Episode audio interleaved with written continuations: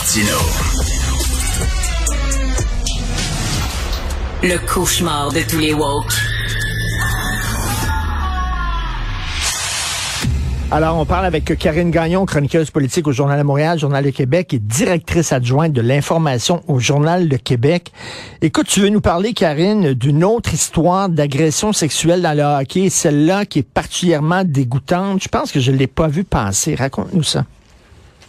Oui, c'est Martin Leclerc, un chroniqueur à Radio-Canada, qui euh, écrit sur cette histoire aujourd'hui, euh, en fait, qui euh, concerne des joueurs des de l'équipe de la Ligue du junior majeur de hockey à Drummondville. Ça c'est survenu en 2016, une adolescente de 15 ans, et ces trois joueurs, dont le fils de Shane Corson, qui aurait été impliqué dans cet événement-là.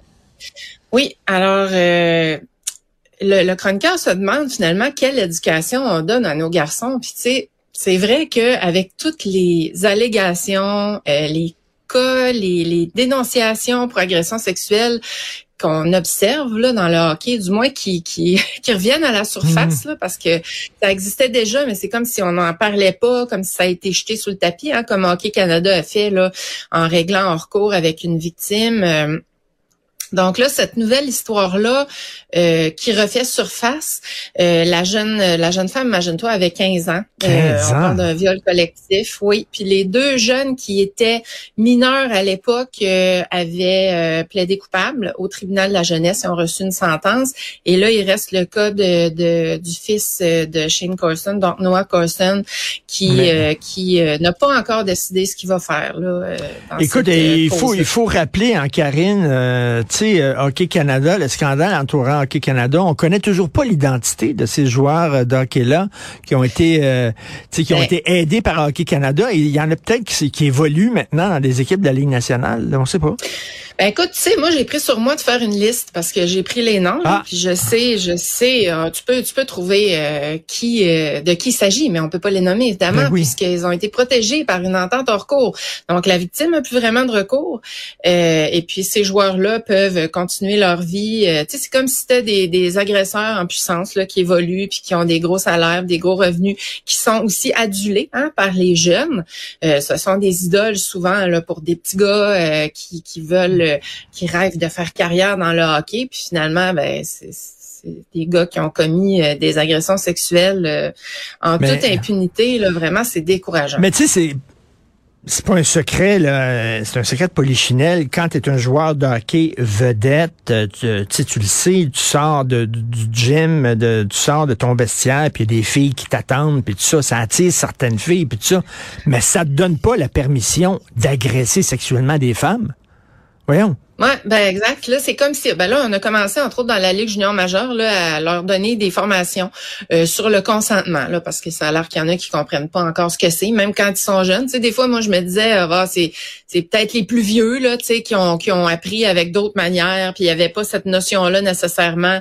On avait des drôles de de, de manières dans notre société là, mais tu sais, quand on parle de jeunes ados ou de jeunes adultes qui sachent pas c'est quoi le consentement, euh, cette petite fille-là de, de 15 ans là, euh, qui a été euh, victime en 2016 de, de ces gestes ben, épouvantables-là, ben, elle a passé euh, des années en, en, traitement, est allée en institution, elle a eu des problèmes psychologiques. Là, évidemment, on se sort pas de ça, une, une, agression comme ça mais c'est euh, quoi les formations sur le consentement? Elle veut dire, moi puis toi, Karine, là, si la fille te dit non, si la fille se débat, ou si la fille affiche, puis elle est froide, puis tu l'embrasses, puis elle réagit pas, allô, allô, as-tu besoin d'une ben, formation pour ça?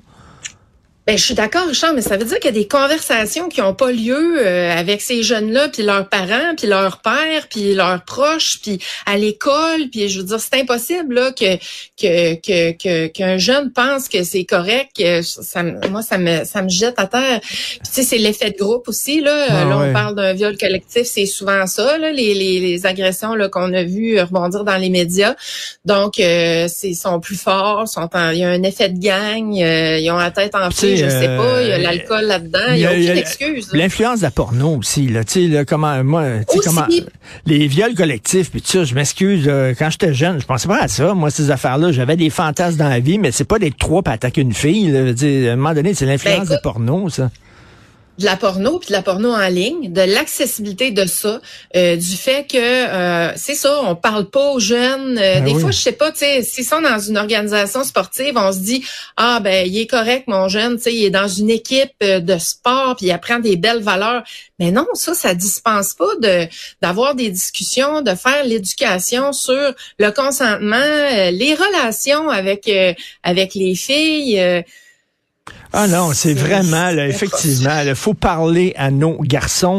Euh, coach de vie condamné à Montréal, six mois de prison.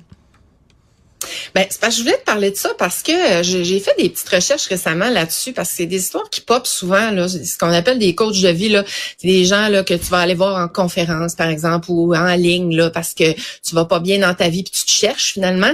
Puis ben comme tout bon gourou, euh, je dis pas que c'en est tous là, mais ça a l'air que c'est on appelle ça l'arnaque du siècle dans plusieurs reportages parce qu'il y a une multiplication de, de ce genre de de personnes là qui se dit coach de vie qui ont pas nécessairement non plus de formation pour ça, il y a pas d'ordre professionnel. Euh, puis là, tu vois le cas du, du coach de vie qui a été euh, condamné à Montréal, ben lui, il est sacré le camp avec l'argent.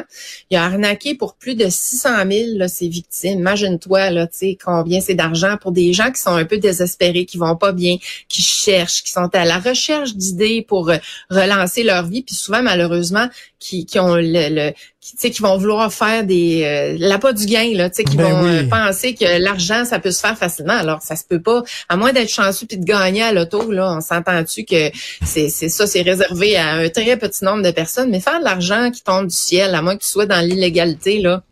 C'est rare que ça se peut. Sinon, tu sais, on ferait pas mal tout ça. Hein? Qu'est-ce que t'en penses? Ben oui, moi, ça me fait rire. Tu sais, les gens qui, qui écrivent des livres, là, comment devenir riche, puis qui donnent des conférences. Ah, J'aimerais, ça, je les suive après. Là, tu sais, ils conduisent une Toyota puis ils vivent dans un deux et demi. Tu sais, je m'excuse, ils Ben- savent pas comment devenir riches. Là.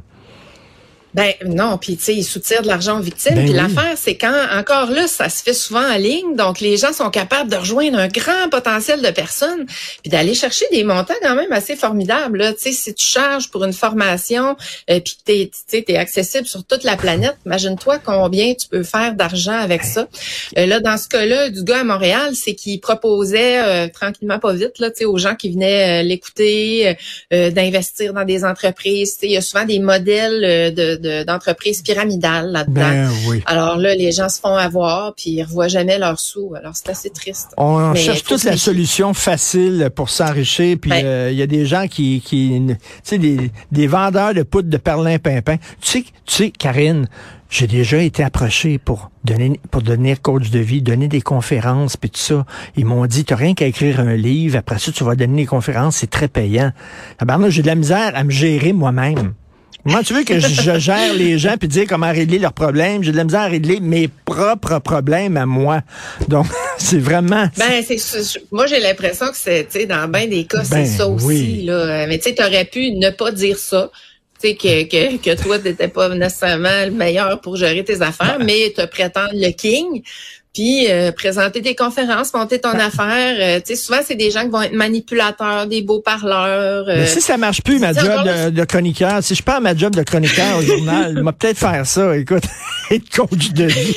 ben, en tout cas, il y, a, y a visiblement de l'argent à faire là. Ah oui, c'est sûr. Mais il faut que tu sois capable de vivre avec tes, avec, euh, avec ce que, ce que tu provoques et ce que tu fais là. Exactement. que, hein, Ces gens-là, ils ont peut-être moins de conscience. là, tu sais, Ils dorment sur leurs trois Oui. oreilles. Merci beaucoup, Karine Gagnon. Merci, bonne semaine. Merci, Salut.